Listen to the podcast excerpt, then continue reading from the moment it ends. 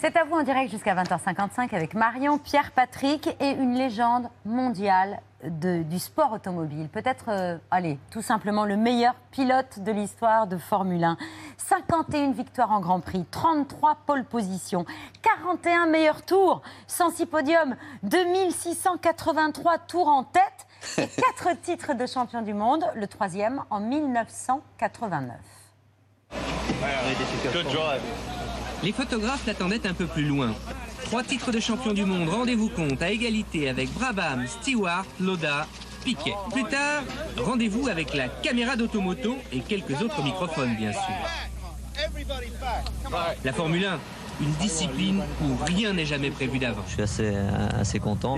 J'étais très confiant parce qu'il était un peu moins vite que moi de toute façon. J'étais très sûr, euh, très sûr de moi aujourd'hui. Je pense qu'il ne pouvait pas passer dans les circonstances normales. Alain Prost, dont le parcours inspire forcément le tout jeune Pierre Gasly, qui a fait résonner la Marseillaise sur un podium de Formule 1 pour la première fois depuis 24 ans. Elle est presque là, elle est presque là, cette victoire. Accélère, accélère. Oui, il va aller la chercher. Ne lâche pas. La victoire de Pierre Gasly Il l'a fait. Victoire de Pierre Gasly Victoire de Fattori. La victoire française 24 ans, 3 mois et 18 jours après Olivier Panis. La France, de nouveau victorieuse en Formule 1 Il l'a fait, Pierre Gasly Exceptionnel Alain Prost, Pierre Gasly et le monsieur qu'on entend hurler accélère, accélère et qui n'est autre que le commentateur star de Canal+, Julien, Julien Febro. Ils sont tous les trois nos invités ce soir. Bonsoir, bonsoir, messieurs. Bonsoir bonsoir Julien, je vous en prie. Bienvenue sur le plateau. N'entrez pas modestement comme Bonsoir, ça, Prost. On est, on- Salut Julien. Bonsoir. On est très très honoré de votre présence de ce fabrique. soir. On aurait dû vous inviter plus tôt. Accélère, accélère. Ce sont des mots que vous avez souvent entendus, dit, pensé, Alain Accélère, accélère. Euh, bah, à l'époque, il n'y avait pas Julien. Donc, euh, Julien, il a, il a amené un, Ah oui. un autre, une autre manière de faire vivre le, la- La les, course. les victoires et la course, c'est vrai. Et euh, avec des, des phrases comme rendez-vous au premier virage, etc., qui sont restées cultes. Euh, nous, on avait aussi des bons commentateurs. Des bons voilà, commentateurs. mais c'est voilà, c'est un autre, euh, une autre, euh, une autre ère. Et voilà, on va en parler certainement de, Bien sûr. de ma période et de la, Et de la nouvelle, Pierre, celle de voilà. Pierre, avec la Marseillaise qui a résonné pour la première fois depuis Olivier Panis. Vous avez compté les jours, Julien. Ouais. 24 ans, 3 mois et 18 jours, quelque chose comme ça. vous les aviez en fait, je réentends ma phrase du direct et je me dis, je crois que j'ai dit 3 mois et 18 jours. C'était une immense émotion pour vous, euh, j'imagine aussi, Alain, d'entendre la Marseillaise qui résonnait pour Pierre. Alors, sincèrement, c'était d'ailleurs, enfin, Pierre peut-être m'a pas vu d'ailleurs, euh, mais on était tous euh, au podium. hein. Ah oui. Ah oui, c'était c'était un moment assez incroyable. J'ai encore la chair de poule parce que bon, ça faisait voilà 24 ans et puis bon, Pierre c'est quelqu'un que, que j'apprécie beaucoup, euh, qui a couru d'ailleurs euh, pour moi une course en formule, formule électrique. Et non, c'est entendre la Marseillaise sous ce podium là devant tout le monde, surtout à Monza, c'était c'était Ah oui, à Monza en plus. magique. Pierre, je, m'avançais en disant que forcément le parcours d'Alain Prost vous avait inspiré, parce que vous n'étiez pas né euh, euh, pour les courses d'Alain, mais j'ai pas pris de risque immense. Du tout. Non, mais c'est- on regardait encore les, les stats là avant de rentrer. et, je disais, ça fait rêver, ouais, c'est clair.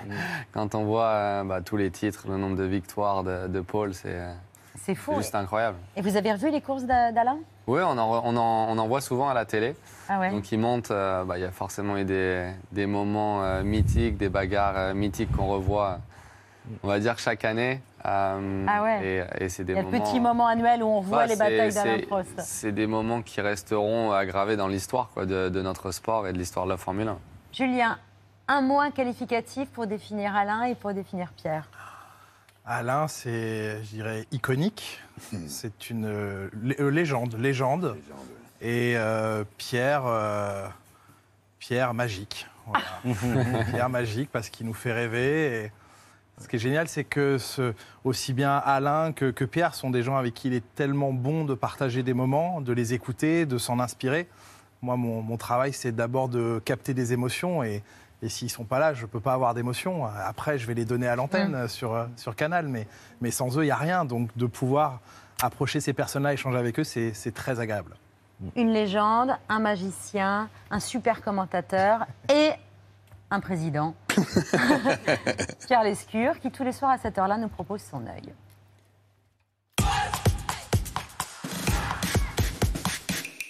Vendredi, en règle générale, c'est l'œil musical de Pierre. Ça faisait longtemps que vous n'aviez pas d'ailleurs fait un œil musical. Ce soir, vous aviez envie de célébrer un chanteur qu'on aime toutes et tous, presque toute génération con- confondue, Daniel Balavoine. Oui, comme euh, tous les artistes, femmes euh, ou hommes qui sont partis tellement jeunes, on garde en tête le visage au moment où ils nous ont quittés.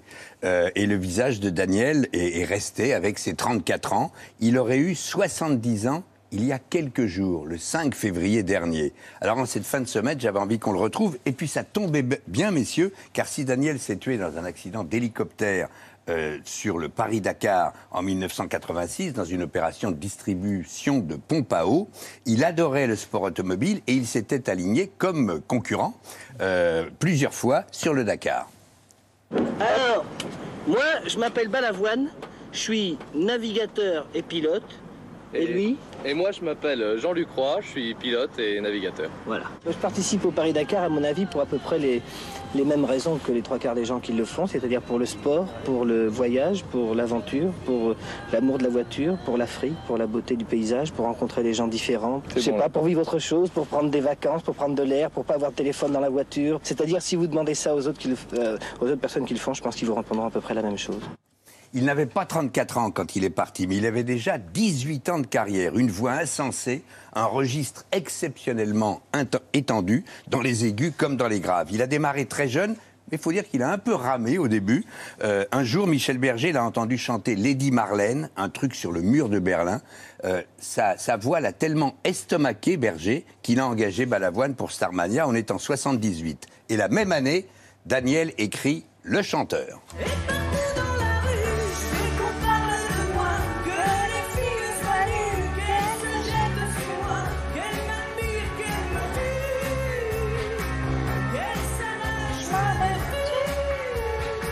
Sa voix, son sens de l'orchestration aussi l'installe définitivement, d'autant que le garçon est craquant, il est engagé, il est, il est libre. On se souvient de son dialogue avec François Mitterrand, à qui il reprochait, Mitterrand n'était pas encore président, que les hommes politiques ne soient pas plus concernés par les problèmes de la jeunesse. Et puis il chante la société comme personne, avec tous ses problèmes et toutes ses beautés.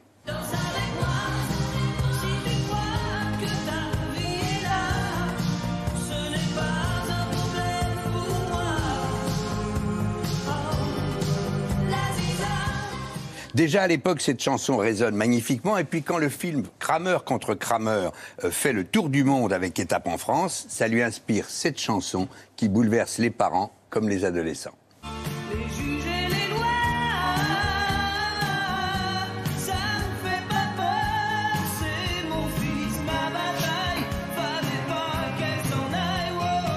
Encore une petite archive de lui, forcément symbolique, puisque quatre ans avant sa mort, sur un plateau de télé, on lui demande comment il voit l'avenir et surtout ce qu'il voudrait laisser à la postérité. Et quelle est, la, quelle est la chose que vous aimeriez qu'on retienne de vous? Écoutez, moi, je veux, je veux, je veux pas qu'on retienne quelque chose de moi. Je suis quelqu'un qui, f- qui, qui a 30 ans maintenant, qui fait un métier depuis 12 ans, chose que peu de gens savent aussi. Bon, et puis, euh, pas, je suis pas là pour la postérité. Je fais un métier, et il se trouve que ce métier entraîne que si on y a de la réussite, on est connu. Mais je veux rien laisser, je veux pas laisser de traces dans la littérature française, tout ça m'est complètement égal. Ce qui m'intéresse, moi, c'est l'heure. L'heure, le moment. Je veux dire que le passé, moi, je vis pas de ça, ça me nourrit pas. Et l'avenir, je sais pas de quoi il est fait, puisque je ne sais pas combien j'en ai devant moi d'avenir. Il, il disait un peu, euh, moi ce qui m'intéresse c'est le prochain virage, en gros. Euh, à chaque fois que je l'entends au fil des, des années, une chanson d'amour me revient, euh, une chanson qu'il a chantée euh, où il, se, il regrette que les, chansons, les, les grands interprètes de chansons d'amour piquent en fait l'intérêt des femmes autour d'eux. Et je trouve que cette chanson est à la fois ironique et poignante. Aujourd'hui, on dirait par exemple la chanson de Biolay, Comment est ta peine, la mienne est comme ça, etc. Je vous épargne la suite. Je pense à ce titre tellement drôle et, et émouvant. Un refrain, je pense, de Daniel Balavoine qui marchera pour l'éternité. Oh, oh, oh. Oh, oh, oh. Oh, oh, oh, oh,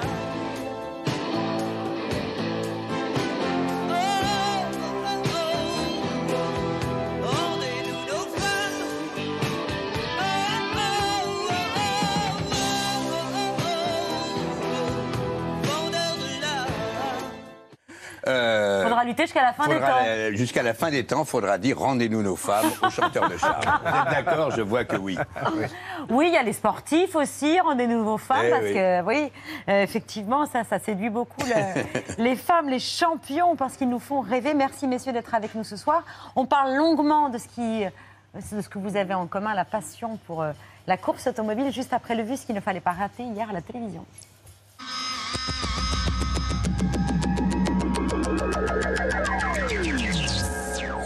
Selon les services de renseignement, le mouvement est encore peu structuré.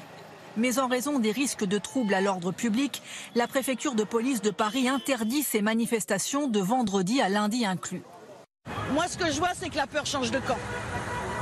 Donc euh, voilà, Euh, on va vers Paris. Non- nous, notre convoi, c'est pas de rentrer dans Paris parce qu'on est partagé là-dessus. L'entrave à la circulation est passible de deux ans d'emprisonnement. L'organisateur d'une manifestation interdite en cours six mois de prison et 7500 euros d'amende. en train de se masturber.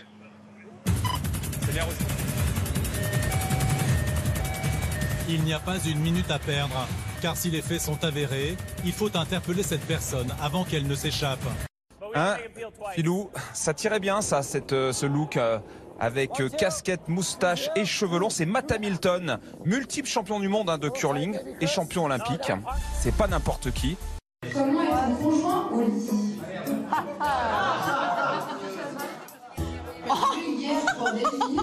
Ah non Oh là là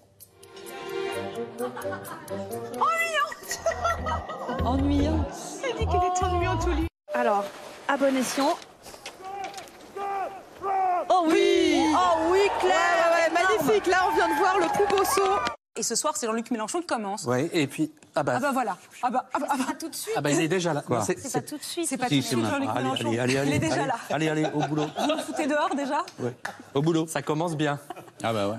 C'était pas prévu Faut ce qu'il faut, hein. Une nouvelle photo compromettante de Boris Johnson vient d'être diffusée. Le Premier ministre britannique apparaît avec deux collaborateurs et une bouteille de vin lors d'un quiz de Noël. Il, il ne vous entend pas par contre, Babette. Si, dis. mais- ah bah pardon. Ah mais c'est vraiment euh, un squat Mais total. regardez, ils m'ont donné Ah ça pardon, avant. excusez-moi. Babette, c'était pas prévu, mais c'est comme ça. On est en direct, vous voyez. Jean-Luc Mélenchon qui débattra La différence, C'est que moi, je l'enlève pour euh, l'émission, tandis qu'eux, ils la gardent Bah, pour les ordres. Évidemment, pour obéir. Bon. Sous ordre. Ça commence bien, il y a une bonne ambiance. Hein Ce que nous avons à bâtir aujourd'hui, parce que c'est le bon moment, parce que c'est ce qu'il faut pour notre nation et parce que les conditions sont maintenant réunies, c'est la renaissance du nucléaire français. À deux mois de la présidentielle, il annonce la construction de six nouveaux EPR seconde génération.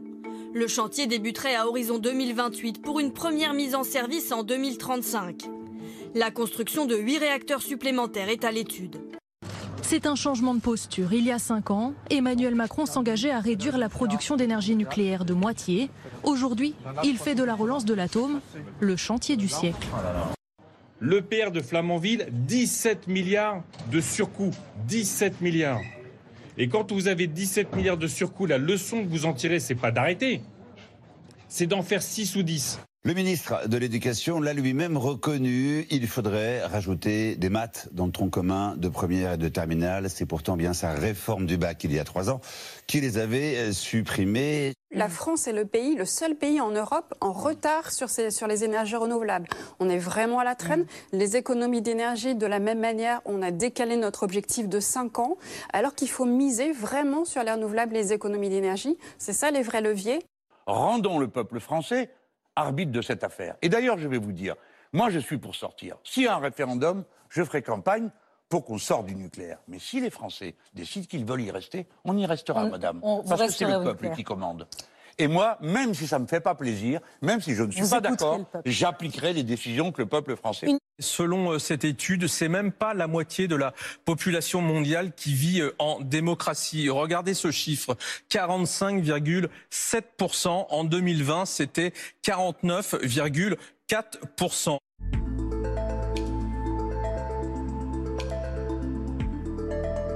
C'est une étude qui porte sur 167 pays et qui prend en compte cinq catégories de critères. Le processus électoral et le pluralisme, le fonctionnement du gouvernement, la participation politique, la culture politique et les libertés individuelles. La démocratie chez M. Zemmour, ça n'existe pas. Il faut être d'accord avec lui. Si on n'est pas d'accord avec lui, ferme-la. Zina, qui est depuis quelques heures la cible des soutiens du candidat. Oui, depuis quelques heures, le téléphone de l'habitante d'Aubervilliers sonne en permanence, uniquement des numéros masqués et des appels malveillants, des insultes et des menaces. On passe aux démocraties défaillantes, les pays qui ont une note entre 6 et 8. Là, ils sont 53. Et il y a la France qui est 22e avec la note de 7,99. Allez, sans plus attendre, donc on va ouvrir euh, le premier dossier de cette émission parce que vous l'avez compris aujourd'hui, euh, l'actualité des faits divers est très chargée. Décédé d'un cancer le 3 octobre dernier, Bernard Tapie était un homme criblé de dettes. C'est ce que confirme une enquête de Paris Match.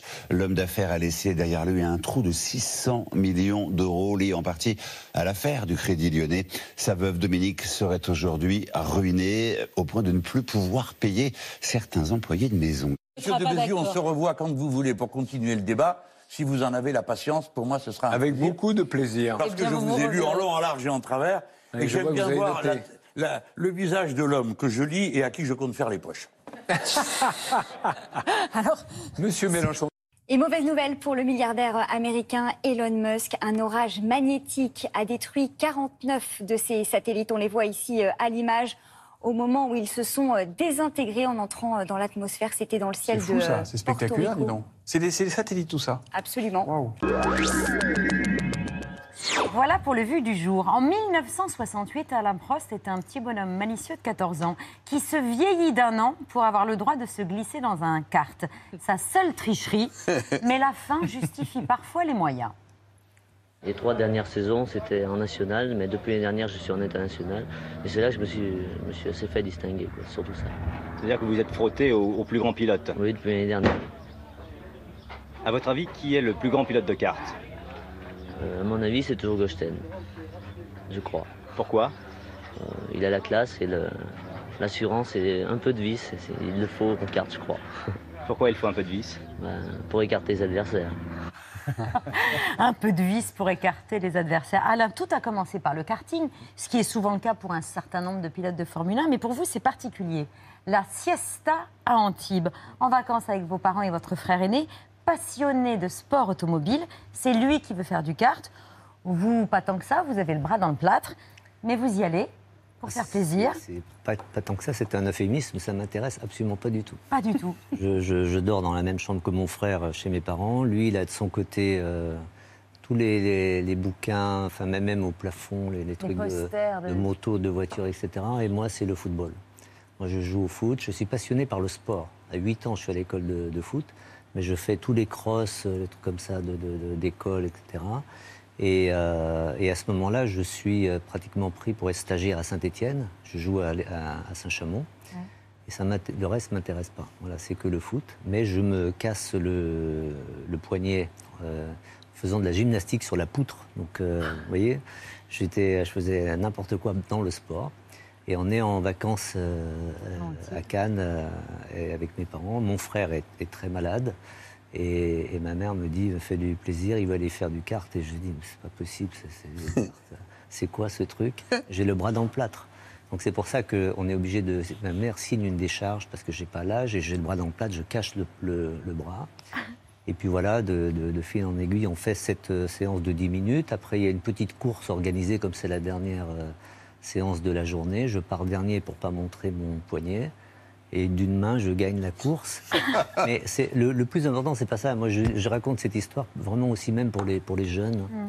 pour les gens qui sont passionnés par quelque chose. J'ai vu, j'ai vu une étoile. La révélation. C'était la révélation. Ce truc-là, c'est ce que je veux faire. Et c'était le pire truc que je pouvais faire parce que et, euh, mes parents. Il n'y a, a jamais eu une personne dans ma famille qui avait, qui avait mis une paire de baskets. Enfin, je veux dire, rien dans le sport, surtout pas dans le sport automobile. Et là, pendant un an et demi, c'est ça le, le plus important dans ma vie, en fin de compte, c'est ça. C'est-à-dire, je, mon frère étant malade, je fais, j'essaye de trouver des combines, je vais faire des déménagements euh, le mercredi, le samedi, le week-end, etc. Je, je travaille avec mon père. Euh, dès qu'on va, au, par exemple, au cinéma avec mon frère, lui, il va au cinéma, moi, je garde l'argent. Vous attendez il va, dehors. il va au bar, j'attends dehors, machin, 20 centimes par 20 centimes, etc. Quand il y a les- mon anniversaire, les fêtes, Noël, etc., je dis à mes parents, je veux surtout pas de cadeaux, donnez-moi un peu de- d'argent, des étrennes, etc. Pendant un an et demi, ils savent pas ce que je fais. Voilà. Et, au bout d'un an et demi, au il bout y a, d'un an et demi, j'ai travaillé. il y a 700 francs. J'ai à 700 francs. 700 Et avec francs ces français, 700 francs J'achète un karting et le jour de Noël, je dis à mes parents, j'achète un karting. oui, bien sûr. Et ça a commencé comme ça. Et C'est après, dingue. voilà, et Votre après, carrière, elle a commencé par ces 700 elle m'a coûté francs. 700 francs parce que l'année d'après, j'ai déjà, je me suis rapproché de, des gens de Paris, euh, quelqu'un qui, je, qui malheureusement n'est plus là, mais qui, à qui je dois beaucoup, qui s'appelait Ouais. Michel Fabre, à qui j'ai demandé, je veux, je sais que j'y arriverai pas financièrement, donc je veux savoir préparer les moteurs, je veux savoir préparer les kartings, je veux être, je veux être euh, euh, représentant dans la région Rhône-Alpes du Mm. matériel. Donc je l'ai demandé à mon père, voilà, tu me fais une petite place dans l'atelier, parce que je, j'ai- je travaillais avec mon père, je soudais, je faisais des, des, Ouais. des, des porte-bagages, des trucs comme ça. Des, des- Et ça, c'est avec votre propre carte que vous êtes devenu champion de France. avec le, mon Le propre- moteur mon préparé. moteur préparé Voilà. par moi. C'est ce qui fait Et que vous avez... alors je vous dis c'est vraiment parce que c'est la période dans laquelle je suis le plus fier. Quand on me dit qu'est-ce que tu es fier des 51 victoires, des 4 titres, c'est ça. C'est ce, moment-là où ce petit gamin de c'est cette 15 ans s'est dit ouais. je vais organiser ma vie Oui, pour y arriver. Oui, parce que là, après, vous savez, il y a toutes des histoires, mais je, je vais vite, mais c'est intéressant de l'écouter parce que c'est, je devance l'appel. Euh, je m'inscris à l'école de, enfin, quand j'étais champion de France, à l'école À de l'école de pilotage. pilotage. Voilà, je, je- je me débrouille à un moment, puis je me retrouve. euh, il y a eu la, la grève des courriers, personne ne s'en rappelle aujourd'hui, mais en 74. Et euh, il y a pendant trois mois, il n'y a pas de courrier, donc je ne reçois pas ma convocation pour les trois jours. Et, Ah, donc, je- et au moment où je la reçois, je vais à Lyon et on me dit il faut que vous soyez ce soir à Trèves en Allemagne, à Bitburg en Allemagne. Et Bitburg, c'est dans, dans la campagne euh, allemande. Et là, j'avais tout organisé pour ça. Donc je... Et au bout d'un mois, j'ai dit c'est la catastrophe. Il y a un moment, il y a, il y a le- le- le- quelqu'un dit, euh, on est tous à- alignés comme ça, dit est-ce que quelqu'un sait taper à la machine et écrire? Et, et là, ça a été le principe de ma vie. C'est-à-dire, il y a un moment, quand il n'y a pas de solution, je dis moi. il faut trouver une solution. Voilà. Et donc, je sors et je suis euh, secrétaire du. du je n'ai jamais tapé de la machine. Alors, par contre, je- à, à deux doigts, comme ça, j'ai été certainement le champion du monde de la vitesse pour taper des. Champion du monde de la vitesse, vous l'avez été. Voilà. Dans multiples ce qui vous permet. Et j'ai été secrétaire du maréchal des logis, après du capitaine, après du colonel. Et d'ailleurs, le colonel Le Saint, euh, qui, m'a mis d'ailleurs dans son livre un petit, un petit mot sur moi, parce qu'une fois que j'ai été connu, j'ai gagné, etc., toutes les années, quand j'allais au Nürburgring, j'allais, je m'arrêtais à Trèves. euh, Ah. euh, voilà, parce que bah, j'ai fait pratiquement 180 jours de permission, parce que c'était moi qui faisais les permissions. Ah, vous vous tapiez à deux doigts les permissions pour aller courir. Quand j'ai fait l'école de pilotage au Castellet, je n'avais plus de permission. Et je me suis fait une 48 heures, euh, les deux week-ends, et je ne suis pas rentré. Donc j'étais en faux sperme quand j'ai été. euh, Mais par contre, euh, ils le savaient, enfin ils l'ont su après. Et voilà, j'ai jamais été, jamais fait de trou, comme on dit dans le- dans- dans l'armée. Le karting, c'est aussi l'école par laquelle vous êtes passé, Pierre, à 12 ans. Archive. J'ai peur. Pierre et ses camarades sont en stage de perfectionnement près du Mans. Tous font partie du programme 10-15 ans mis en place par la Fédération française de sport automobile. Ces futurs champions s'entraînent aussi à répondre aux interviews. yes, I, yes, I'm happy uh, because I'm uh, finished uh, first. Yes, I am happy because I Oh, finished. Vous entraînez déjà à répondre aux interviews et vos tout premiers fans, vos parents. Karting pour lui, c'est avant tout un amusement. Dans la famille, les frères et le père, un ancien champion auto, l'ont quand même dirigé vers la route, très jeune. Et aujourd'hui, papa Jean-Jacques est émerveillé par le petit dernier et il croit en lui. Je suis son premier supporter et euh, je crois vraiment en ses chances parce que je l'ai vu évoluer et depuis trois ans il fait d'énormes progrès et je crois que cette année il a vraiment une chance de devenir champion de France. Ah, c'est un phénomène, ouais. il est très doué, euh, il est très doué à l'école. Et je lui donne des challenges assez élevés parce que 17 de moyenne générale c'est pas mal, mais je pense qu'il peut encore faire mieux. Ce que vous racontez aussi, Pierre, c'est des sacrifices, c'est une détermination. À 13 ans, il fallait quitter la maison pour aller au Mans et en école de pilotage. Oui, c'est ça. Ça a été, euh, pour moi, pour en arriver là aujourd'hui, ça a été un, on va dire, un projet familial. C'est sans ma famille, j'ai quatre grands frères. Euh, Il y a eu des, des sacrifices qui ont été faits de la part de mes parents que mes frères ont dû euh, Subir. Exactement, subir. Et, et ils m'ont toujours supporté, ils se sont jamais plaints, ils m'ont toujours soutenu. Et, euh, ouais, pour mes parents, ça n'a pas été forcément simple. Et j'ai eu cette chance-là, à l'âge de 13 ans, la fédération a ouvert la, première école euh, sportive en, sport automobile. Et euh, ils m'ont proposé d'y aller. Et ça a été euh, ma décision. Je me suis dit, quand je fais quelque chose, je le fais soit à 100%, soit je le fais pas. Et je me suis dit, c'est ma chance. Il y a 20 places en Formule 1. Soit dès maintenant, je fais les sacrifices pour me donner toutes les chances, ou je fais les sacrifices pour me donner toutes les chances. Et, j'y vais. fait. Et je suis parti, euh, je suis parti au Mans et je suis parti chez moi à 13 ans. Patrick.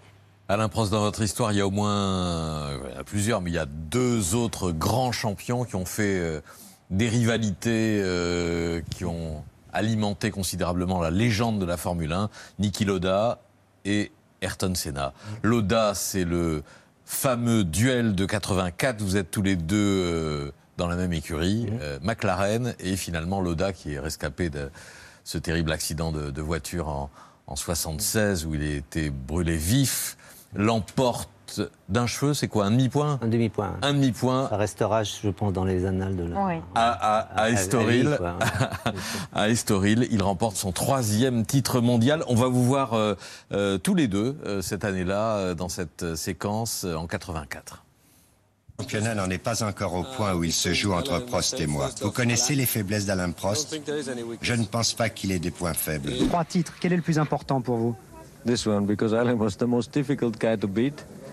He was really the best, and I really had a really hard time all the year through. And thank God it worked out for me for half a point. Voilà, un demi-point, Niki Loda. Bah, C'était peut-être une des plus belles saisons et bon, quand on perd un titre, alors surtout que j'avais perdu, enfin 82, 83 euh, dans des circonstances qui n'est pas facile, et 84 pour un demi-point, c'était incroyable. Mais c'est certainement la saison euh, à la fin de laquelle j'étais presque heureux pour lui. Ouais. Parce que ça a été une, une saison formidable, euh, une relation incroyable. Voilà. Bon, ok, j'ai eu plus d'abandon que lui, peu importe sur le plan sportif, mais sur le plan humain, et il m'a, il m'a apporté, mais, mais bon, c'est lui qui m'a fait boire un whisky au coca à la fin d'une défaite parce qu'il fallait que je passe à autre chose. C'est lui qui m'a, qui m'a montré comment on pouvait avoir enfin, une sorte de discipline, de volonté. euh, Ah. Euh, et puis bon, voilà, sur le plan. Et on a fait une fête ce soir-là à Estoril qui restera dans les, dans les Ouais, annales, la le mémoire. soir, le soir du demi-point. Le soir du demi-point, Ah. restera dans les annales de la Formule 1. Ayrton Senna, 88-89. Là aussi, vous êtes coéquipier euh, chez McLaren Honda et euh, rivalité culminante à, à Suzuka, euh, Grand Prix du Japon, 22 octobre 89, euh, au 47e tour de Suzuka. Cet accrochage dont on va entendre le son et voir une photo. Oui, tentative de de Reus, ça y est. Ah, ils se sont accrochés. Voilà. C'était prévisible. C'était prévisible. Et Prost est champion du monde s'ils euh, ne réussissent pas voilà. à repartir. Combien de, C'était fois dans ta, prévisible. combien de fois dans ta vie on a dû te montrer images ce que, bon là, mais de toute façon, sincèrement, moi, je- je- j'utilise Instagram. hein. Je ne sais pas s'il y a un jour sans L'accrochage avec Ayrton Senna. l'accrochage avec Senna, celui-là, celui Ah ouais. de 90 ou une autre histoire avec, avec Senna. Et ça fait, ça fait 30 ans, enfin même plus que Ouais. 30 ans. Voilà. Donc les réseaux sociaux, grâce ou à cause, euh, on, on vit. euh, on vieillit moins vite peut-être, je sais pas. ou- Mais en tout cas, alors, si on fait le parallèle avec, euh, avec Niki, par exemple, c'est deux choses différentes. hein. Je considère que mon Niki, je peux parler de tous mes coéquipiers champions du monde, puisque j'en ai eu cinq. hein, de- On peut avoir chacun une petite, euh, enfin, une, une petite phrase pour eux, mais euh, Ayrton, c'était, vous le mettez dans une case complètement à part. Voilà. Donc c'est quelqu'un où c'est très difficile de juger. Peut-être il y a- peut-être moi je peux le faire, mais d'une manière plus intime. Mm. Mais euh, c'est cette relation, euh, bah, il faut la considérer avant, pendant et après. C'est pour ça que je déteste, le, je le dis ouvertement, le film Senna, qui a été complètement modifié dans sa structure, parce que j'ai passé énormément de temps pour ça avec la Ouais. famille. Parce que si vous ne comprenez pas pour- comment il était avant d'arriver en F1 par rapport à moi, pendant dans, ces- dans les équipes et surtout après, Vous êtes rien compris. Voilà. Et, et ça, pour moi, c'est une belle histoire humaine, parce que, parce que malgré tout, ça a été dur, ça a été épouvantable, ça a été compliqué, mais euh, c'est la passion, c'est le respect, c'est tout ça qui vient, en- qui vient en même temps. Et en fin de compte, j'étais presque son idole d'une certaine manière, il me l'a dit plusieurs fois, j'étais Ouais. sa motivation. Et, et, bon, il l'a il l'a montré d'une manière euh, de temps en temps euh, violente. Euh, on n'a pas du tout le même, euh, le, le même caractère. Bah, D'où la, voilà. d'où la légende. dont Mais, mais, mais, mais qui rencontrer, voilà, rencontrer des gens comme ça dans, une, dans sa vie, euh, sans, vous dites Prost, c'est Senna, vous dites Senna, c'est Prost. Ma communauté, par exemple, de fans sur Instagram, c'est le Brésil. Ah oui. complètement. Euh, je- je- à chaque fois que quand j'allais euh, sur des grands prix du Brésil, alors que j'étais, on était en, en lutte, par exemple, j'ai jamais eu un garde du corps, j'ai jamais eu un, un- voilà, je, je n'avais aucun aucun problème. C'est, c'est- Ayrton Senna en 88. C'est fini, ce fut vraiment une saison très longue pour Alain et moi. Ce fut un dur combat. What you have to say tonight to Alan? I'm sorry. Je suis désolé d'avoir pris, d'avoir pris sa place. Mais je pense qu'il a déjà été deux fois champion du monde et je continue à croire qu'Alain est le meilleur. Je me rappelle, je, me rappelais pas de cette, euh, de cette euh, 88. Ça a été une saison incroyable parce qu'on n'avait jamais eu de problème en 88. Bon, il a gagné une course de plus. J'avais 12 points de plus à l'époque. C'est le- les règlements avaient changé. Donc non, aujourd'hui, je serais champion du monde, mais c'est pas le. Mais là, c'était un peu pareil que- qu'avec Niki. 88, euh, ça a été, ça a été fair. Voilà. 89, c'était plus compliqué. plus, plus tendu. Un mot sur le terrible accident de Romain Grosjean. Le 29 novembre 2020, il frôle la mort dans le Grand Prix de Bahreïn en faisant une sortie de piste à 220 km/h avant que son bolide ne soit coupé en deux et prenne feu en percutant un rail de sécurité. qui essaye de passer à l'intérieur. Oh, il y a un gros crash derrière. Oh là là, mon Dieu L'accident de la Haas qui a pris feu. Il faut vite, vite, vite intervenir sur cette voiture. Le drapeau rouge. On entend votre commentaire, Julien. Euh, vous viviez un supplice. Romain est un ami. Dans ce cas-là, on reste professionnel coûte que coûte? Euh, je crois que le cerveau, il se, sépare en deux et il y a une partie qui, entre en, en pilotage automatique, euh, qui est commentée. Ce qu'il y a à dire, il n'y a plus grand-chose à dire. Une fois qu'on voit l'accident, on sait que c'est très grave et, et on, on- voilà, on, on dit, on livre quelques éléments à l'antenne. Et l'autre partie du cerveau qui est, euh, oui, qui est assez anéantie parce que, comme vous l'avez dit, euh, Romain est, est quelqu'un de très proche. Ça aurait été Pierre ou un autre, j'aurais été dans, le- dans le même état. Et bien sûr qu'on a des affinités entre Français et on se connaît depuis longtemps. Donc j'aurais eu la, le même, euh, la même angoisse pour Pierre ou pour Esteban. Mais euh, voilà, je, je- Pierre qui participait à cette course, vous, vous étiez là, mais on ne vous avait rien dit. Non, ça a été. euh, franchement, ça a été quelque chose de particulier. Je pense que, sûrement, toi, Alain, euh, quand tu roulais, c'est des choses qui se passaient et, et- et- et vous deviez faire avec. Alors que de ma génération, j'ai jamais été confronté à, à de telles images et, Mm. et vraiment prendre conscience pendant une course euh, à laquelle je participais. Ces choses-là euh, arrivent toujours aujourd'hui. Et, euh, et au moment de rentrer dans les stands, j'étais pas encore au courant. Je suis descendu de ma voiture et il y avait un, un grand écran euh, dans la pit lane où j'ai juste vu en fait l'impact, le, le feu. Et, et derrière, personne n'arrivait à me dire euh, si euh, Romain Ouais. allait bien ou pas. Et il y a eu, il y a eu 40-45 secondes où j'avais aucune nouvelle. Et pour moi, c'était horrible parce que quand on voit l'impact de, de l'accident, pour moi, c'était impossible qu'il puisse, qu'il puisse en sortir vivant. Et, faut pas oublier qu'il y a eu un Grand Prix derrière. Ils ont dû remonter dans les Ouais. voitures et Ouais. faire le Grand Prix. Le- les hommes étant ce qu'ils sont, le- on peut dire que le sport automobile a démarré à peu près en même temps que l'automobile, c'est-à-dire en 1894 à peu près. Il faudra attendre près de 40 ans pour les premiers Grands Prix, déjà dans les montées et descentes des rues étroites de Monaco. Regardez ces vieilles images de 35.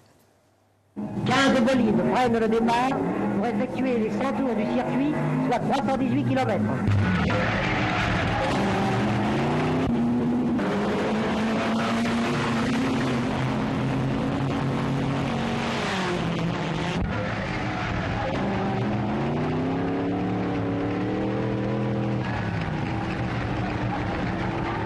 Course gagnée par l'Italien Luigi Fagioli à la moyenne de 93 km à l'heure. 93 km à l'heure. Alors après, il y aura les vrais F1 qui vont démarrer. Ce qui est extraordinaire, c'est que le royaume de la F1 réserve encore des suspens phénoménaux, alors que les concepteurs et les équipes techniques ont atteint euh, une précision presque, presque définitive. Et pourtant, après 17 ans de commentaires, un suspense dingue, on va vous retrouver, évidemment, cette année. Fou ce qu'on est en train de voir. Il est parti Verstappen. Attention, les derniers virages.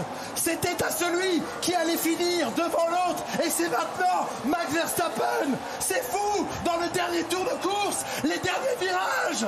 Le dernier virage. Max Verstappen est champion du monde. Max Verstappen. Incroyable. Il est champion du monde Julien, pour la Ah. prochaine fois, du sirop.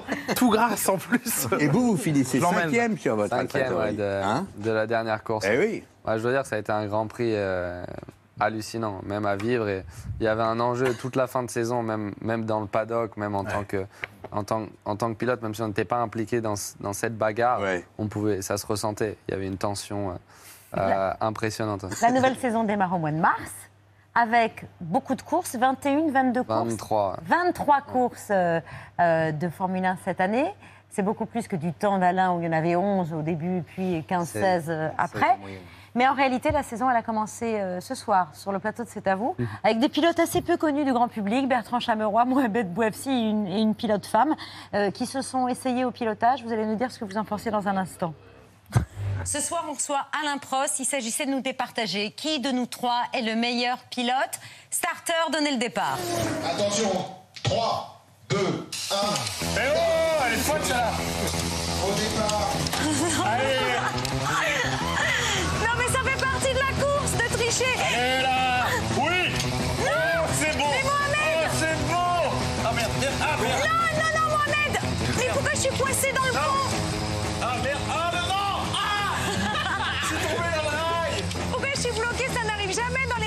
courses, ça. Attends, je vais revenir.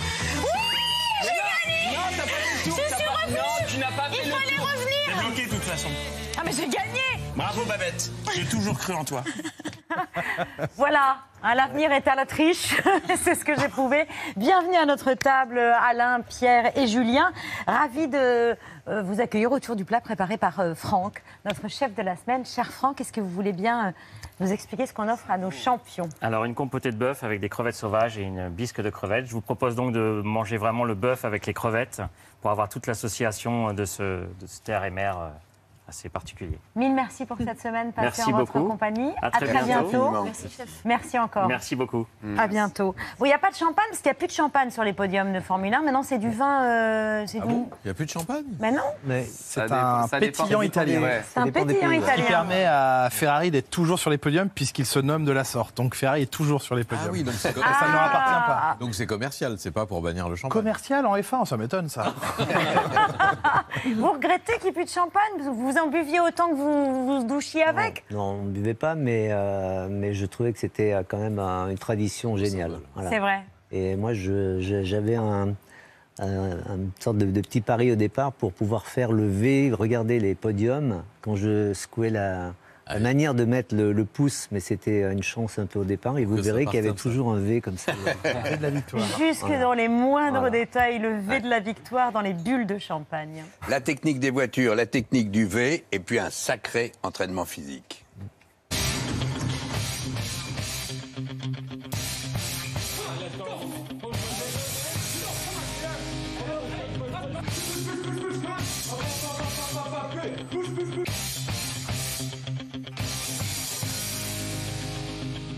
Ça, c'est l'entraînement aujourd'hui pour les pilotes?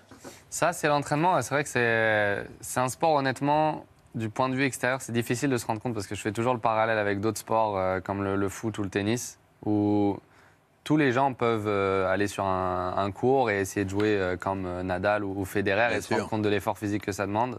Pareil en foot, tout le monde peut aller cou- courir et jouer au foot sur un terrain pendant 90 minutes.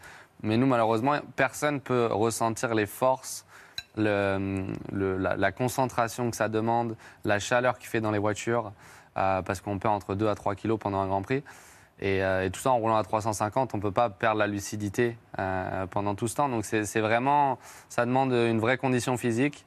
Et, euh, et ouais, on, on s'en rend un peu plus, un peu plus compte en- avec les exercices qu'on fait, mais euh, c'est vraiment intense. Oui, parce qu'on voit le, le travail du cou, évidemment, qui prend vachement, même, même si euh, tout est Le bien cou, le équipé. dos, ouais. Les bras, évidemment. On voit le travail sur les, les volants, parce que le- à 350, le, le volant, faut le... Faut le tenir, ouais. C'est vrai que ça. Il y, a, il y a plusieurs exercices en fait. Il y a un exercice physique, il y a un exercice euh, mental. euh, il y a des, des circuits qui sont vraiment très compliqués physiquement et d'autres où, comme Monaco, quand on roule à, à 300 km/h dans les rues de Monaco, en, passant à, à quelques centimètres des murs pendant, pendant deux heures, il y a une fatigue qui s'installe Ah oui. euh, en termes de, de mental et psychologique parce que c'est, ça devient presque un challenge avec soi-même justement de rester dans, dans ce niveau de- d'attention euh, euh, extrême. Vous aviez aussi ce genre de préparation? Moins quand même. Alors, en fin de compte, c'est par rapport à notre période, c'est le reflet enfin, de la différence. C'est-à-dire qu'eux, ils font 23 courses euh, et ils font du simulateur. Ouais. Ils font pas d'essais. Ouais. Alors que nous, on faisait en moyenne 3-4 jours d'essais par semaine. C'est-à-dire que donc euh, l'entraînement, on faisait de l'entraînement physique, mais pas aussi poussé avec euh, les machines, même, même si les machines, moi je me rappelle avec Ron Poulain qu'on avait fait de. Et là j'avais fait- maintenant, il y a les machines à tech voilà, incroyables. on- par exemple, on avait fait des essais de, de- de cette machine sur le- les muscles, et en fin de compte, euh, moi je me suis aperçu que c'était, enfin, c'était pas bon pour moi. Ah oui. Parce que comme on, on roulait beaucoup, euh, on avait une musculature naturelle dans la voiture. Et on avait énormément avec les, on en reparlera, les, les voitures à jupe à l'époque, tout ça qui donnait beaucoup de. Donc la- cette musculature, on la faisait naturellement. Eux, ils sont obligés de la faire un peu dans, dans les salles, hein, avec, Ouais. les, avec le- la gym, etc. Tout évolue. Toujours au, au rayon entraînement, Pierre, on voulait vous montrer ces images qui ont fait le tour des réseaux sociaux. Je crois qu'on va les voir euh, là, si ça. Alors, je peux vous dire qu'on s'est entraîné tout l'après-midi au bureau, et c'est là qu'on voit que le réflexe n'est pas inné, mais le réflexe est vital dans votre métier. Ouais, c'est vrai que c'est euh, le genre d'exercice qu'on fait. Souvent, on a besoin, comme je l'ai dit, à la vitesse à laquelle on va, on a besoin de- de- de- d'être extrêmement euh, réactif et, euh, et euh, voilà, d'avoir des temps de réaction, je pense, qui sont bien, bien, meilleurs, bien meilleurs que la normale. Parce que, et surtout, je fais ça avant le départ parce que ça, me, ça permet vraiment de me tester, tester mes réactions. Parce que bien sûr, au départ, il faut essayer de, de partir dès que les feux s'éteignent le plus rapidement possible. Et euh, ça va Si pas t'en fais tomber une, il se passe quoi dans ta tête? C'est déjà arrivé? Ouais, ça veut dire que euh, il faut, il faut, il faut, Sur il la faut, grille, il faut, sur la il faut en refaire. Honnêtement, ça m'arrive jamais. Je suis tellement, euh, j'a- j'arrive, j'arrive toujours. Donc, euh, ouais. ouais. Bon, Julien, on a parlé de monter le volume, accélérer, rendez-vous au premier virage. Euh, ça, c'est des petits rituels. Vous- si vous ne le dites pas, euh, Les gens se plaignent. les gens se plaignent. vous recevez Les du courrier. se plaignent. Bien sûr. On adore vous entendre vibrer, vous enthousiasmer, avoir peur, être au plus près des sensations des, des coureurs. Ben alors, pendant les essais libres, vous êtes, euh, sans mauvais jeu de mots, en roue libre. C'est vrai. C'est pas la longueur qui compte. C'est souvent qu'on dit que c'est pas la longueur qui compte. Mais donnez-moi quelque chose de bon, là, de juteux. Il faut espérer que le tuyau soit assez large. Oh là, oui, il en met partout. Non, c'est l'arroseur arrosé. Attention de ne pas en prendre trop. hein. C'est ce qu'on fait, c'est un coup de frein pour essayer de tout sortir, mais tout ne sort pas. Ne la sors pas, ne la sors pas, s'il te plaît, ne la sors pas. Et on sait qu'en temps normal, le samedi soir, ça tape beaucoup à la rascasse aussi. Ah, J'adore commencer la nuit avec vous comme ça. Julien, mais c'est. Il y a Jacques Villeneuve dans le coup aussi, attention. C'est vrai, hein, je vous vous entraînez l'un et l'autre. Et vous êtes fan, ça, Alain, de, des commentaires euh, hors piste de, de Julien? Ah oui, moi je suis fan. Enfin, moi je l'ai connu quand il était encore en radio et tout ça. Et, et, enfin, c'est une évolution incroyable. Voilà, moi, je... Non, c'est vachement bien. Vous pilotez aussi, Julien? Je- alors euh, oui, euh, mais de manière totalement amateur. Et Si, j'ai- si, non, il pilote très bien. Non, non. Merci Alain. Non, non, c'est vrai. J'ai trop de respect. Non, non, j'ai trop de respect pour les personnes qui sont là, mais voilà, je suis un, un- ce qu'on appelle un gentleman driver et ça me va très bien. Mais j'adore ça et je trouve que dans mon métier, euh, qui est d'abord une passion, c'est bien d'avoir connu quelques sensations. Encore une fois, même de manière amateur, mais de p- mettre un casque, une combinaison, d'être sanglé dans une voiture de course, de prendre un départ, quelle que soit la discipline. Ce sont des émotions qui, moi, le jour où je me retrouve à commenter une course, m'aident dans les émotions que je perçois chez les pilotes à, à mieux trouver les mots et, et à mieux peut-être ressentir les situations. Donc c'est très important pour moi aussi de piloter. Oui. Et je trouve qu'il faut le dire, vous faites une belle paire avec, euh, avec Jave. Ouais, avec vraiment, Jacques, vraiment. Tous les deux. Merci. Et là, je sais à quoi vous pensez. Merci. Ah, mais si. Mais personne ne le dira. J'ai une interview de Pierre aux essais hivernaux l'année dernière où il me dit J'espère que tu vas encore me faire crier cette année. Ah oui, d'accord. Si Pierre de remet, euh, remet- remet un franc dans la machine, Non, on non, s'en c'est un sort. des meus de canal. Bravo, c'est un plaisir de vous avoir tous les trois. On en profite pour vous soumettre la chronique média de Mohamed Bouefsi qui parle de sport aussi ce soir en votre honneur.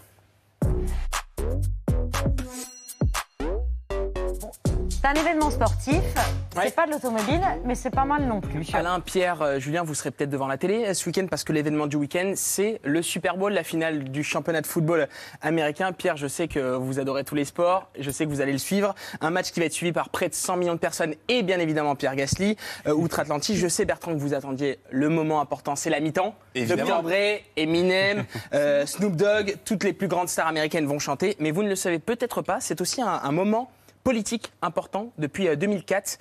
À l'époque, le président américain George W. Bush décide d'accorder une interview exclusive ce jour-là à la télévision. Depuis, c'est devenu une habitude, euh, des entretiens où on parle assez peu de sport et où le message touche près d'un Américain sur trois. Ça, c'est assez incroyable. Et cette année, Joe Biden en a profité pour évoquer les tensions avec la Russie. Vu l'actualité, le journal de NBC en a déjà diffusé un extrait et c'était hier soir. If in fact he's foolish enough to go in, he's smart enough not to in fact do anything that would negatively impact on American citizens. But Have you have you told him that? Yes. You- You've you've told him to, that that you know Americans will be a line that they can't cross. What I've asked is American citizens should leave, should leave now. We're dealing with one of the largest armies in the world. This is a very different situation and things could go crazy quickly. Comme quoi, souvent, les politiques utilisent le sport euh, euh, pour euh, leur sujet. Et pendant son mandat, Donald Trump en a profité pour critiquer les démocrates, notamment lors de cette interview. En 2020, bien que ce soit sur la Fox, le président américain est interrogé sur la procédure de destitution. Mr. President, happy Super Thank Bowl you day. very much, John. Thank you. Obvious question. Impeachment, third time in history. Well, it's been very unfair uh, from the day I won, uh, and I really say from far before the day I won. It was all nonsense. The whole thing was nonsense. I mean, my family suffered because of all of this. Autre style chez Barack Obama. Chaque année, il en a profité pour nous montrer qu'il était très moderne, très cool. Il recevait à chaque fois l'équipe qui remportait le Super Bowl, n'hésitant pas à faire des discours pleins d'humour ou encore à toucher la balle avec les joueurs. En 2016, à l'occasion de son dernier Super Bowl, l'interview se fait en présence de la première dame, la First Lady, Michelle Obama. Do you have any special plans for the day? I've been cooking off, all Mrs. day. I've been up there. Don't, don't let her. Don't let her tell stories now. Barbecuing. I've had the grill out. Yeah, so I'm tired, but I got myself together for this. We have a regular group of friends that we've been having now the last four or five years. Mm-hmm. We all go upstairs, and it's you know your basic wings, Yeah, we pizza, Super food. nachos. We let Guac. let's move off the table. Yeah. Vous avez vu si on veut être moderne comme Barack Obama, on dit pas guacamole, on dit guac. Ah, ça, c'est quand, même- ça, c'est quand même la classe. Il a quand même la classe. Bah ouais. Donc euh, dimanche, euh, sur euh, l'équipe TV, à 23h50, il y aura beaucoup de téléspectateurs français qui vont regarder le match entre Los les Los Angeles Rams et euh, les Bengals de Cincinnati. Pierre, devant la télé dimanche? Ouais. Go les Rams. Bah, tu fais pas réflexe Réflexe. Réflexe C'est- ce que j'allais faire. Ah, oui, j'ai vu, j'ai vu qu'il allait le faire. Il a- J'ai j'allais le cramé. faire quand même, mais- Mais- Je me suis fait cramer par Babette, quoi. Ouais, c'est ouais. pas possible. Quand on t'alerte avant, il n'y a plus de réflexe. hein. Non? Bah, c'est vrai. Bah, voilà. Euh, zéro euh, réflexe. Pour les Rams Pour les Rams, ouais. Et voilà. Ah bah voilà, bravo C'est très fort aussi, Pierre. Si Pierre avait laissé tomber, alors là... On n'était pas bien. non, réflexe Réflexe, jingle. Ouais, c'est bien. Ah bah non Bonsoir à la une de ce 11 février du sport, toujours avec euh, les JO de Pékin, semaine 1 et mes chouchous, toutes catégories confondues depuis le début de la compétition. Il s'agit de l'équipe de bobsleigh brésilienne. C'était cet après-midi une véritable leçon de persévérance. Allez, ich, ich. 4 ans qu'on s'entraîne, on y croit, on donne tout. Check, check. Allez mon pote, tu vois l'or, c'est pour nous. Allez, et on donne tout. Et merde non Bon. Euh, c'est- Et c'est aussi pour ça qu'on aime le sport, voir des gens qui s'accrochent, même quand tous les éléments s'acharnent. Des, élé- des images aussi émouvantes que la campagne combienième d'Anne Hidalgo. Retour en France avec euh, cette info showbiz. Aujourd'hui, Dalida a déjeuné avec Nicolas Sarkozy. Oui, oui, oui, Dalida. C'était forcément elle, hein, parce qu'à part Dalida, personne ne conclut un point presse comme ça. Et aussi, euh, j'allais dire, euh, un moment, un moment en famille. Est-ce qu'il va vous soutenir Écoutez, je suis très heureuse de cet entretien. Je ne vous en dirai pas plus.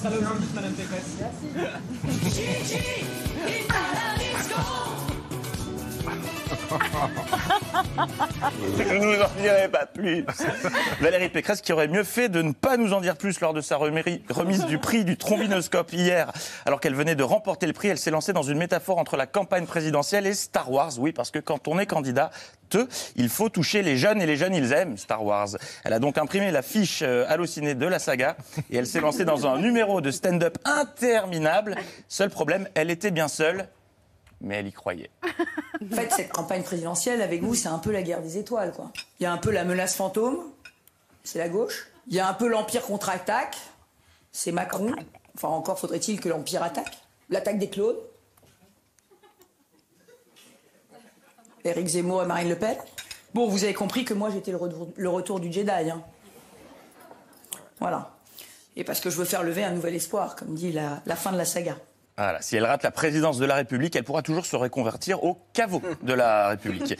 Parlons amitié maintenant, c'est important. L'amitié, on a tous cet ami, vous savez, cet ami qui, quand on essaie de minimiser un pépin qui nous est arrivé, nous ramène crûment à la réalité. Eh bien, Jean-Marie Le Pen aussi a cet ami. Oui, je, je crois qu'il faut être très franc, je me porte bien. Voilà, en l'occurrence, il y a eu un petit incident oculaire, mais qui n'a pas eu de conséquences. Enfin, du moins, je l'espère. Ça s'appelle un AVC tout de même. Hein. Oui, C'est une petite égratignure. Ça s'appelle une amputation de la jambe, euh, président.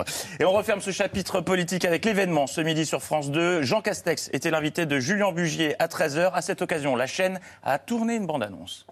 Rendez-vous exceptionnel dans votre trésor. Aujourd'hui, le Premier ministre en direct de Sens pour un journal délocalisé. À l'approche de l'élection présidentielle, vous aurez la parole pour lui poser toutes les questions. Bande-annonce qui n'a pas été rédigée par Julien Bugier. Ah bah non, s'il l'avait écrite, euh, ça aurait donné ça. Rendez-vous exceptionnel dans votre trésor. Aujourd'hui, miam miam, Jean Castex. Voilà, là on retrouve la, la patte Bugier. Dans le reste de l'actualité, c'était hier. Élysée 2022 en direct et en prime time sur France 2. C'était son soir. C'était le grand jour pour Rouillot Cohen, qui se mordait les lèvres d'impatience de rejoindre le plateau et qui a fait du charme à tous les téléspectateurs en se recoiffant avec toujours cet œil aussi coquin que taquin. Quelle allumeur celui-ci. Mais ça n'a pas duré bien longtemps, très vite. Le naturel est revenu au triple galop. Bon, ils sont mignons là, mais je, passe quand, moi? Oh, que c'est long, que c'est long. Je vais pas tarder à partir très loin, moi. Quand je pense, quand je pense que pour être ici, oui, je l'ai loupé. J'ai loupé une magnifique papillote dans cette à vous, chienne de vie. c'était une papillote. C'était une papillote. Ah, oui, c'était bon, alors, et c'était oui, bon. et c'était bon. Alors je taquine. Moi, j'ai rien becté, là. Ouais, bah, ça se voit, oui, oui, on lit la souffrance. Mais euh, non, je taquine, mais Patrick a plus d'un tour dans son sac. Plus fort que la cascade de Tom Cruise qui saute à moto d'un pont. Plus impressionnant que la cascade du train qui tombe dans le vide. Plus périlleux que cette cascade située au fin fond de la Dordogne. Cette cascade de Patrick Cohen qui, cette semaine, a tenté l'incroyable dialoguer avec un jeune. Ne tentez pas de reproduire ça chez vous. Aussi, le geek à lunettes. euh, Bon, ça c'est ma toilette habituelle, quoi. Oui, d'accord, mais enfin, c'est pas. Avec casquette, c'est pas, pas banal dans l'univers où vous évoluez. L'un de vos morceaux les plus connus, c'est le tube. euh, Qu'est-ce qu'il y a Si En 2022, un peu, euh, Patrick. Ah bon? Bienvenue au 21e siècle. Yo, y va les jeunes Alors, comme ça, on porte des casquettes, on est vraiment les, les boudingues C'est bad, ça Et oui, Patrick, les jeunes portent des casquettes. Voyant dingue, c'est dingue. que cette interaction s'annonçait poussive, Patrick a donc décidé de ne pas terminer sa question. Born Loser, c'est le titre de votre euh, album. Vous avez choisi ça pour. euh, Alors, à la décharge de Patrick, euh, vous ne voyez pas tout, chers téléspectateurs. Il faut savoir que la fiche concernant l'intervention de Patrick sur le groupe Ozone et le remix de Squeezie n'était pas rédigée dans sa langue natale, le français, ce qui explique le débit de la question et la recherche de mots. Succès récent avec le youtubeur Squeezie, vous vous êtes lancé le défi de faire un tube euh, façon euh, année 2000 dans le style euh, d'Ozone, le groupe euh, moldave qui avait connu un grand succès avec euh, Dragosta Din. Tel le clip qui accompagne la chanson a été vu plus de 36 millions de fois sur YouTube. On en écoute un extrait. C'est parce qu'on est à l'antenne, Patrick. Faut, faut bouger. Eh ben oui. Il y a un petit déhanché, tu fais comment? Musique Je te le montrerai. Allez, le 16, les boîtes rouvrent, je t'emmène au dancing. Faut bien coller les bras au corps. On va tous danser comme ça ce week-end. C'était la Saint-Patrick. Mais oui, mais qui aime bien châtie bien. Exactement. Patrick. Et là, c'est fini surtout. Ah, je crois bien, oui. Eh Je crois bravo. que... oh, allez, Eh une oui. petite dernière pour conclure. Mais il n'y en a pas. Et non, il Je vaut pense mieux... qu'il sort de son truc comme ça. sans- Non, mais je pense surtout qu'il est en week-end beaucoup plus tôt que prévu. Bah pas du tout. Moi, je, excusez-moi, je, suis dans Bon, les... bah, bravo, Bernard Chameroy. Oh, c'est tout parcours. N'est-ce pas, Julien C'est trop. Le 20 mars, Pierre Gasly sera au départ de la reprise euh, de la Formule 1. C'est euh, au Grand Prix du Bahreïn. C'est écrit aussi, euh, pardon, ma langue maternelle. D'où ma lenteur. Grand Prix de Bahreïn. Premier des 23 Grands Prix de cette saison. Bon courage, bonne chance. On suivra avec beaucoup de passion euh, votre parcours, cher Pierre. Merci beaucoup, Julien, Merci. de transmettre votre enthousiasme et votre passion. Et merci au très rare Alain Prost d'être un fidèle de C'est à vous devant sa télévision et d'être venu ce soir partager notre dîner. Exactement. On est, très ça que je suis sensible. là. Merci, on vous Alain. remercie beaucoup, cher Alain. Et votre histoire est passionnante et vous avez raison, c'est inspirant pour euh, tous les jeunes, quels qu'ils soient. Euh, demain, Ali Badou, c'est l'hebdo. Ce soir, soirée cinéma sur France 5 avec Hope and Glory. Euh, excellent film, n'est-ce pas, Patrick? Et si vous voulez bien vous tourner vers Nicolas pour souhaiter une excellente soirée, un très bon week-end euh, sur C'est à vous, sur France 5, Aurélien. C'est Aurélien, c'est pas Nicolas, je me suis trompée, j'ai pas reconnu Aurélien. Il est temps que je parte en week-end, me faire changer le sang. me faire changer le sang. À lundi, on vous embrasse. Merci. À...